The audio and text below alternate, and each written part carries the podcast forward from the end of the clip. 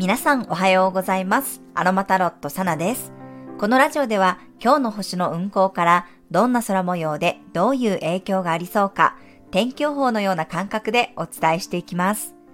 今日の過ごし方のヒントとして心を癒すアロマやハーブ、カードからのメッセージをお楽しみください。はい、まず最初にですね、お知らせというかちょっとね、お礼を言わせてください。え週末にご案内したコラボ企画なんですが、おかげさまで全て完売となりました。想像以上にね、早くなくなってしまって、あの、まだね、ムロさんとのコラボ対談とかもあったんですが、それをね、出す前に、あの、売り切れとなってしまいました。まあ、でもね、もう、あの、撮影してますので、一応ね、またあの、撮影したものに関しては後でね、アップしようと思っております。それから3人でのね、えコラボライブは21日の木曜日にインスタグラムの方でさせていただきます。22日金曜日の当時の日にね、まゆさんが開催される無料霊気ヒーリングとチャクラ瞑想会のね、ゲストで私とムロさんがあの参加しますので、そのお話なんかをさせていただく予定です。ぜひね、興味のある方は21日の夜9時にインスタライブにお越しください。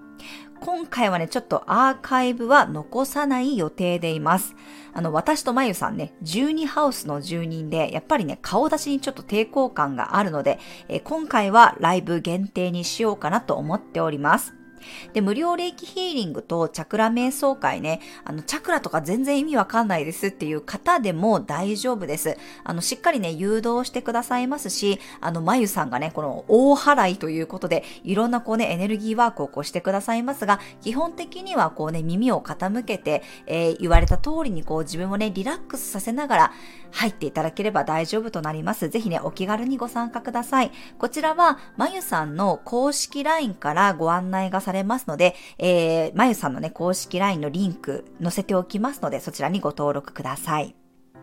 はい、では早速、12月18日月曜日の星読みをしていきます。え月は魚座エリアに滞在しています。え今朝5時に月は水亀座から魚座エリアへと移動しました。魚座というね、12星座の一番最後の星座に入り、終わりや浄化のエネルギーとなります。今日はさらに魚座の土星と月が重なることで、お片付け感がね、強いように感じました。まあ、我が家も子供たちがね、今週の金曜日が終業式なので、もうあとね、5日間で5日間で学校がね、終わりなんですね。なんかなまっちゃいました。はい。まあ、楽器が終わるということで、まとめ感があってね、荷物を持ち帰らなきゃいけなかったり、片付けることがね、いろいろあると思います。まあ、それと同時に、我が家の場合は引っ越しもあるので、まあ、よりこうね、友達と会えるのが最後だなーって思ったりとか、何かのこう、終わりとかね、節目を感じるような雰囲気ですね。え昨日もですね、娘の友達が我が家にたくさん来まして、え、クリスマスパーティーをしました。まあ、もうね、昨日初めて、あの、引っ越すっていうこともね、お友達に伝えたんですけど、すごくね、こうみんなに、えー、寂しがってもらえたというか、うん、なんかこうね、いろいろ娘も言われてましたけれども、あと一週間よろしくね、なんて話をしましたね。なのできっと、こう最後であるということをね、多少なりとも感じながら、まあ、残り一週間のね、学校生活を送るんじゃないかなと思います。今日はヤギ座の水星とお牛座の木星とで土と水の小三角形を作っていて、ちゃんとね、結果を意識して行動に移せそうです。木星というね、拡大と発展の星と土星という制限の星のね、この調和ということで、これね、どっちのエネルギーもあるんですよね。でも、それは結果を見ながら、最後を意識しながら、増やすところは増やすし、片付けるところは片付けるって感じですね。だから私ももうね、残り名古屋にいる時間が短いので、友達と会う時間もちゃんと作るんだけど、でもやらなきゃいけないことはあるから片付けもしていく。そういうふうにこう割とね、バランスが取れているようなエネルギーかと思います。月という感情が土星と重なると、ちょっとね、気持ち的に抑えられるような感覚になったり、シビアになる感じなんですが、今日はね、その木星とのこの調和のエネルギーもあるので、まあ、そこまでね、気持ちが落ちるとか、テンションが下がるというよりは、落ち着いている感じがあるかなと思いました。まあでもね、月曜日なので、もしかしたらね、学校行きたくないとかね、会社行きたくないっていう気持ちがいつもより強まる方もいるかもしれません。そういう時はですね、お牛座の木星を意識して、ぜひ自分の五感を癒してあげてください。美味しいものを食べる、いい香りに包まれる、肌触りのいいものに触れる、そういうふうに五感が刺激されて癒されたり気持ちよくなることで精神的な面でも気楽さが出てきそうです。はい、今週は12月の20日に上限の月があり、えー、12月22日に太陽がヤギ座へと移動し、冬至を迎えます。そしてその次の日の23日の土曜日には、知性やコミュニケーションの星である水星が伊手座へと移動しますので、結構星の動きがある一週間です。まあ一番のハイライトとしては、やはり太陽がヤギ座という活動級に移ります。ヤギ座は地の星座ですが、活動球というね、自分から動く、仕掛ける星座になりますので、まあもうここからね、年末ラストスパートで、結果を意識して自分から能動的に動いていく、物事がこうスピーディーにね、動いていく感じがするかもしれません。ただ今、水星が逆行しているような状態になります。23日には水星がね、ヤギ座から伊手座へと戻りますが、水星の逆行期間中というのは物事の見つめ直しも大切になりますので、結果を意識しながらね、やっぱりこう見つめ直すところは見つめ直していく、そういうことをね、意図した、意識した一週間にしてみてください。はい。月がね、魚座にあるときは、共感力がマシマシになります。自分の心をほぐせるように、レモンバームのハーブティーを取り入れましょう。メリッサやプチグレンの香りも不安や恐れを手放して自分を心地いい方向へと導いてくれるでしょう。はい。では12月18日のカードからのメッセージもらっていきます。今日の一言メッセージです。はい、こちらです。せーの、よいしょ。お、ファンファンデーションのカードが出てきました。はい。確固たる基盤とかね、土台っていうね、すごい筋肉ね、ムキムキの男の人が描かれているカードになります。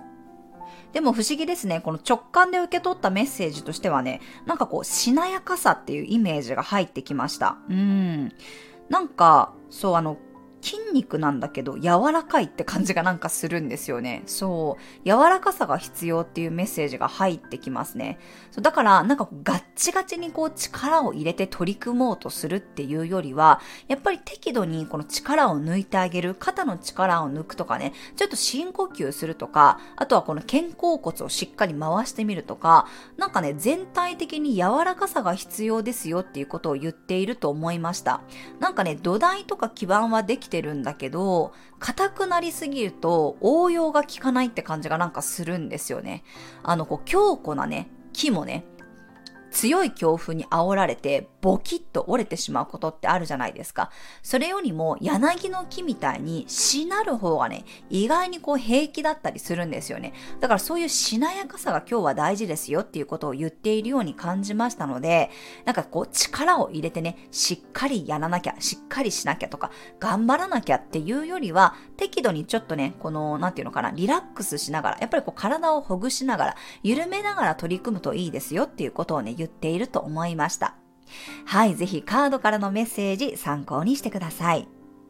はい、では今日のトークテーマに入っていきます。今日のトークテーマは集中できる時間です。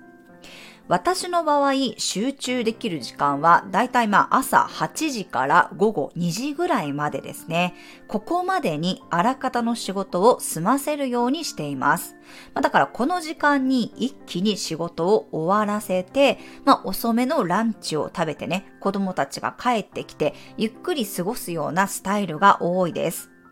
まあでもこれもね、朝型派の人と夜型派の人で結構集中できる時間って違うと思うんですよね。私はね、断然朝型なんですね。夜の方が覚醒してくるって人もいると思うんですけど、私はやっぱり夜はもうちょっと使い物にならないので、朝の方がね、元気ですね。結構私は夜9時過ぎるともうね、脳みそが動かないです。まあ、独身時代の時は終電で帰ることも当たり前だったんですけど、今はもうちょっとね、考えられないですね。たまにこう出かけてね、夜9時とか10時にね、帰宅するのに電車に乗ると、なんかこう、たまにすっごいこう混んでる時があって、え、みんな一体何時まで起きてるのって驚くことがあります。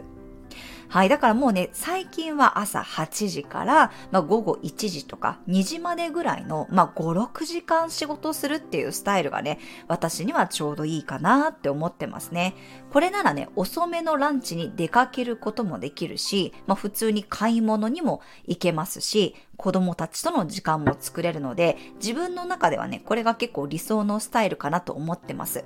なんかこう、やっぱりね、何十時間も働き続けるって、ちょっとこう、生産性的にもあまり良くないような感じがしますよね。そんなにやっぱり人って集中力続かないんじゃないかなって思うので、私はこう、ガツッと午前中の間に集中して、あとは結構ゆるゆる過ごす方が好きですし、なんかこう集中力が働くかなと思っております。これ本当に人によって朝派か夜派かってね違ってくると思うので、やっぱりこうね、人それぞれ集中できる時間とか覚醒する時間とか、あの動きやすい時間って違うと思うので、なんかこういうところもね、これから風の時代もっともっとなんかフレキシブルに対応できるようになっていくんじゃないかなと思います。まずはだから自分がどの時間に一番集中できるのかなとか、どういう働き方が合ってるのかなっていうね、ことを知ることから始めてていただくと、これもいいんじゃないかなと思います。はい、以上が今日のトークテーマでした。では最後に12星座別の運勢をお伝えしていきます。お羊座さん、心の声が大きく聞こえてくる日、普段は触らないところを掃除すると気持ちもすっきりしそうです。一人時間を多めに作りましょう。大牛座さん、リラックスして話し合える日、あまり緊張せずに交流できるかもしれません。垣根を越えた意見交換が鍵になります。双子座さん、決めたことを貫ける日、大真面目に仕事に取り組めそうです。息抜きも忘れずにしましょう。蟹座さん、少し遠出したり、お久しぶりな人との交流がありそうな日、新しい場所に行ってみると自分の世界が広がるきっかけになりそうです。獅子座さん、託されたものを丁寧に扱うような日、相手との信頼関係がさらに深まりそうです。思わぬギフトがもらえるかもしれません。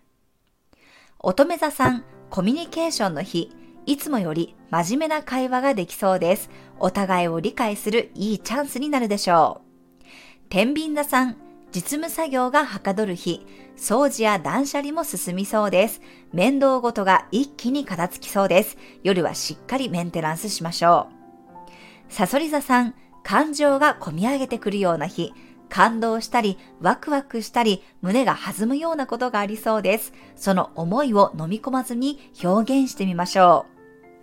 伊手座さん、自分の居場所に腰を据えるような日、遠くのものより近くのものを意識すると物事がスムーズに運びそうです。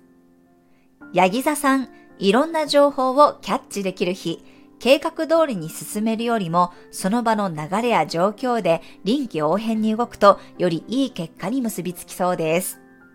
水亀座さん、現実的な行動に移せる日、自分のために持ち物をアップデートしたり、スキルを磨くことができそうです。マイペースで大丈夫。魚座さん、月が魚座に入り、スポットライトが当たります。急に自分の道が照らされて、はっきり見えてくることがあるかもしれません。一筋の光を信じて進んでみましょう。はい、以上が12星座別のメッセージとなります。それでは皆さん素敵な一日をお過ごしください。お出かけの方は気をつけていってらっしゃい。